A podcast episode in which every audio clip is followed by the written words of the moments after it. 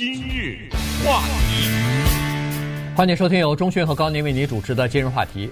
Forever Twenty One 这个企业呢，前段时间不是宣布进入破产法保护吗？呃，曾经我们讲了一次啊，但是现在呢，有更多的情况出来以后呢，我们觉得还是应该有必要再来跟大家呃聊一下这个这个呃创办人啊，这个张东文和他的太太张金书。呃，在他们进入到破产法保护之前，人们都认为说这是一个非常呃就是令人振奋的一个移民实现美国梦的这么一个故事啊，这么一个典范。一九八一年，两个人从南韩移民到美国来，赤手空拳的从洛杉矶的一家小的店开始，然后经营出了一个呃时装的王国啊，这个呃非常了不起。那个据他据现在的数字是说，在最高峰的时候，二零一七年的时候，他们的营业值年营业值已经达到四十亿销售额啊，然后呃遍布。这个全球许多国家啊，好几十个国家，然后员工有什么四万六千多啊，还是四万三？哎，四万三千人，呃，已经变成这么一个超大型的呃企业了哈，连锁的这么一个企业。呃，从家庭来看，夫妻两个人，然后加上两个女儿，两个女儿都进入到常春藤名校，夏季的时候，暑期的时候。呃，回到店里头去打工啊，帮助公司，呃，帮助父母亲，呃，经营一下公司。当然，这两个女儿现在已经都是 Forever Twenty One 公司里边的这个高级主管了，都是资深的副总裁啊什么的。呃，大女儿还准备接班了啊，接这个父亲的班了。所以这是一个呃成功的案例。但是在什么时候，因为什么原因，他们就走到了这个经营不善的地步，然后最终要宣布这个进入破产保护呢？呃，《纽约时报》昨天有篇文章，就呃，他们采访了一些呃，在这个 Forever Twenty One 公司里边工作的以前的员工、现在的员工，以及根据他们申请破产保护的时候，法庭上的一些文件，就写了一篇文章啊，写了一篇报道。我们觉得呃，应该跟我们的听众朋友一起来分享一下。对，因为我们之前讲的呢是讲的外部的因素，比如说整个的大的环境啊，以及。购物正在向网络转移啊，等等，都是外部的因素。但是这一个报道啊，比较狠一点，是他找了他们内部的一些员工，讲了他们的经营的方式，是内部的经营方式。这个呢，外界人很少知道，因为这些呃家族企业呢，他们比较保密。你知道，这样的一个永远二十一岁这么一个商的连锁店，它没有上市，这本身。很有点问题，为什么？因为跟它竞争的类似的企业全都上市了。对，他呢就是死死的保住，这就是我们的一个家庭企业，我不上市。然后我的管理的方式呢，是用这些员工的讲法是叫圣经管理方式啊。因为这个张东文和张金书两个人是虔诚的基督徒，他们虔诚到什么程度？就是在永远二十一岁这家店里面，你购物，你不是买那个口袋？那黄色的口袋，购物袋，嗯，那个购物袋下边印着《圣经新约约约翰福音》第三章第十六节，《约翰福音》第三章第十六节，我相信应该是即使没有看过圣经的人，可能也都听说过。那是一段著名的话，就是神爱世人，哎，把他唯一的孩子贡献给世人，使人们不至呃幻灭，以获得永生，就这么一句话。他把这个呢印在袋子的下边，我是没有拿过他那个袋子啊，应该是不是整个的全文，只是印一个 John 三十六啊。嗯，对。呃，之前不知道多少年以前，我们在今日话题讲过一个美国的 NFL，就是职业橄榄球员叫呃 Tim Tebow，他就是一个虔诚的基督徒，所以你我们也知道美国的职业的橄榄球员都在眼睛下面画那个黑道嘛，对不对？呃，他就在那个眼睛下面画一个黑道。然后上面白的字写着三十六，呃，就是就告诉你这是约翰福音，用这种方式呢告诉人们，就是呃，我有上帝的支持，所以我能够赢球。呃，他永远二十一岁也是这样，在他们的会议室里面，在办公室里到处都是圣经啊。然后管理的方式呢是这么一种管理的方式，当然这是他内部的人透露的啊，我们只能是告诉大家，这是《纽约时报》的一个报道，就是叫做家庭式的。管理方式，第一是绝不许外人介入，这个呢也可以理解。那川普还用他儿子，呃，不用他女儿女婿呢，对不对？对，这确实是他能信任外人吗？你看看川普身边围着 那些人，哪一个可以相信呢？所以，如果是这样的理念的话，它怎么可能上市啊？嗯，它上市的话，那就是董事会啊，投资者，那每一个层次都被监视的。严严密密的那是不可能的，对，对股东股东是要监视你的这个经营的情况的啊，然后要成立董事会啊什么的。他当然也有董事会，就三个人，呃，四个两他他们夫妻再加另外一对夫妻。哦，对，对，那对夫妻呢拿百分之一的股份。哦，他们是 百分之九十九，九十九，对，对，这个是呃股份的分成。那对夫妻顺便说一下，也是韩国人，哎，也是韩国人，对对。而且呢，他的这个经营的方式呢，就是说他的这些呃店的经理啊什么的，基本上都是要么就是跟他的家庭有关系的、有关联的朋友，要么就是教会里边的教友，就是这个基督教会的这些教友。所以呢，这些人呢。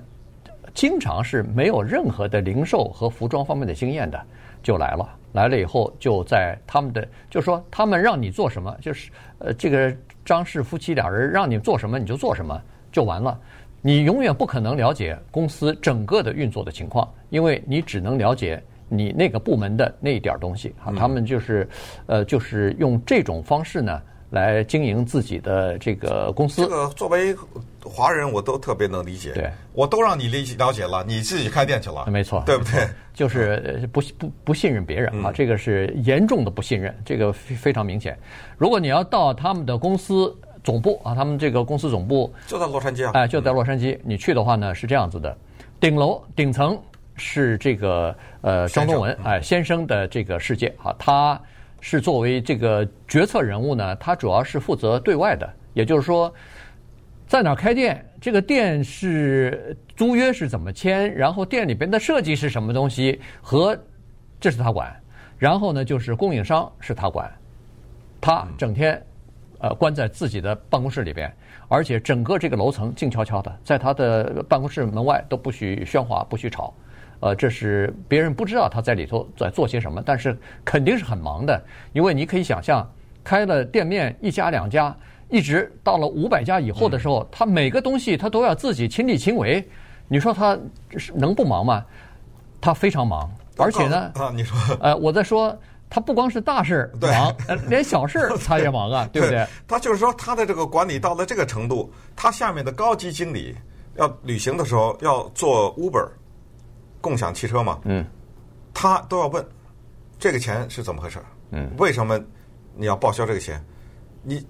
这就。问题大了，这个就你，如果你管理着这么大的企业，你连下面一个员工弄个四五十块钱的 Uber 费你都管的话，呃呃呃，那个，那我不知道他该怎么管理这些公司。买个汉堡包都他都管，连买汉堡他都要管。对对，你不所谓管就是你花了我的钱，对，你花自己钱我不管，你只要是花了我的钱，我都要问你是怎么回事。他除了这个之外，一楼是他太太的天下，一楼是他太太主要负责是款式的设计。还有这个采购什么样的商品啊等等哈，这个权利也比较大。他们这个我觉得特别过分，就是不相信一个人已经到了极致的时候呢，是每天下班的时候，员工离开这个总部大楼离开的时候，都要把自己的包打开，让安检人员检查你在这个包里头没有拿公司的一张纸、一个笔或者一个呃一个造型啊或者什么的，大概是怕偷掉一些这个想法之类的东西。这个这个。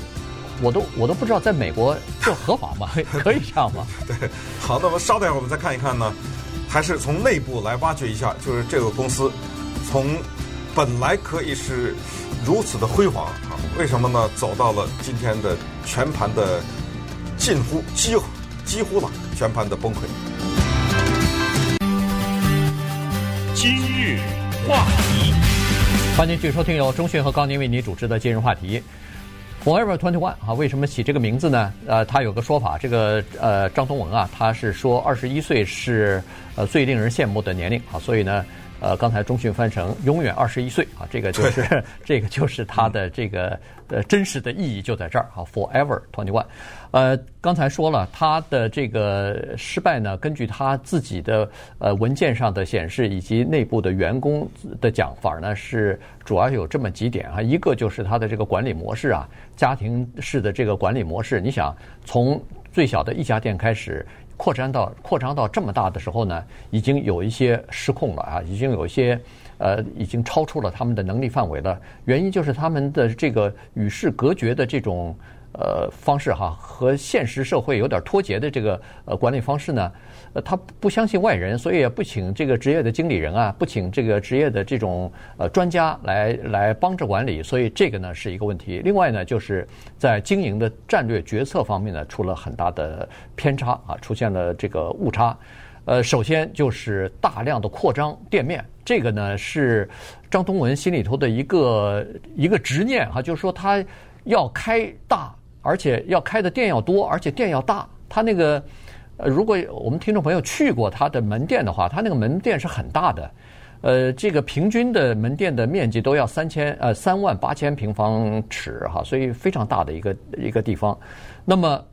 大的地方你要租啊，你要租金呢？他们在这个呃美国这个房地产不景气的期间呢，呃有大量的就是签了大量的长期的租约，把那个以前的 Mervins，嗯，把那个 Borders，把 Sears、Saks，哎这些呃百货公司也好，卖书的公司也好，这些公司关闭的地方，他们都给他签下来，而且一签就签那个长约啊，有一些约。尽管现在他宣布说进入破产法保护，他那个租约要到二零二七年、二零二八年，还要十年，恨不得才到期呢。所以可见当时他是非常乐观，认为说他这样做签个长约，我才能保证租金不涨啊。否则的话，我签个短约，到时候租金你又给我涨了怎么办呢？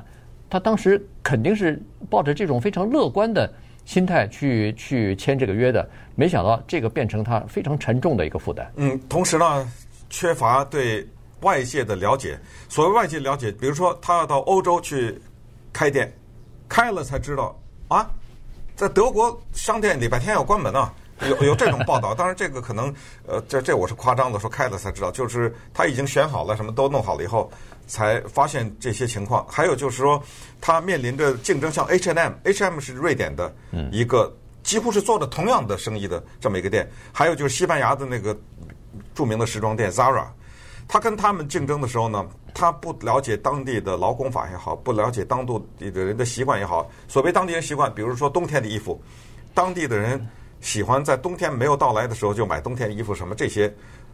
这个你要不了解的话，这个严重影响你进货呀。没错，因为人家的店里了解文化的话，人家在恨不得在夏天的时候把冬天的衣服推出来，人家到了别的店里面把冬天的衣服买了，等冬天来的时候，谁还到你这儿来买呢？是。呃，所以等等了，大大小小的这些问题，呃，再有呢，就是用人不当，也所谓用人不当是叫做用代言人不当。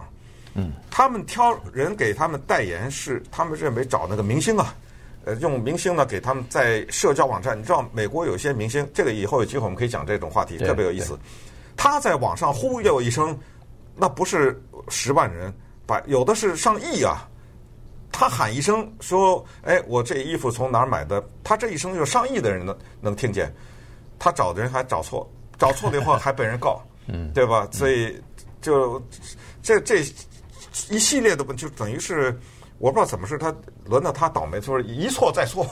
所以就走到今天这个地步。对，当然还有一些其他的问题，比如说呃版权的抄袭问题啊，这个官司也是缠身，好好几十个官司在里边。呃，有的人说，哎，有的设计说你抄了我的四款，他抄他说他抄，那家公司说你抄了我的什么几款，因为他这个时装它是需要翻新的，它是经常要进来的，呃，而且最最重要的是在二零一五年，它又是一部。呃，踏错哈，就是当时呢，他就又要开一个店，Forever Twenty One Red，这个是这个叫做红牌店哈。这个红牌店它的主要的呃对象购物对象呢，就是针对三十五岁以下的年轻的妈妈的。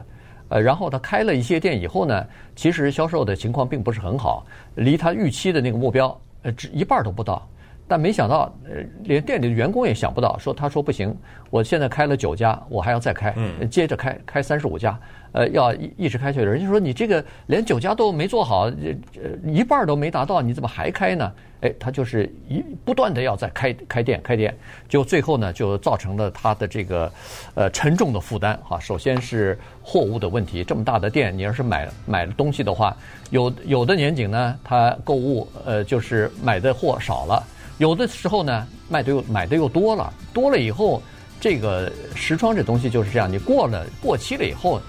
这人家就不买了。你这个再便宜，人家也不买了哈。所以这个对他来说影响非常大。他每年光是花在租金上头，就是房租的租金上头，四亿五千万，所以非常大。所以这次他宣布进进入破产保保护，他说要从四十个国家撤出来了。这四十国家全部他开的那些店全部要关掉了，包括中国，哎，包括中国的什么呃亚洲的也有好几好几个地方哈。然后在美国的店。关一百九十九家，呃，大概是三分之一左右的关掉了。但是呢，它尽管进入到破产保护，可是问题，他如果能吸取教训，重新走出破产保护，把债务重新整顿一下，没准还可以再走出来啊。所以呢，现在董事会他也进行改革了，然后呃，看看这个管理的方式是不是也可以进行改革等等。所以就看他能不能够呃再次站起来吧。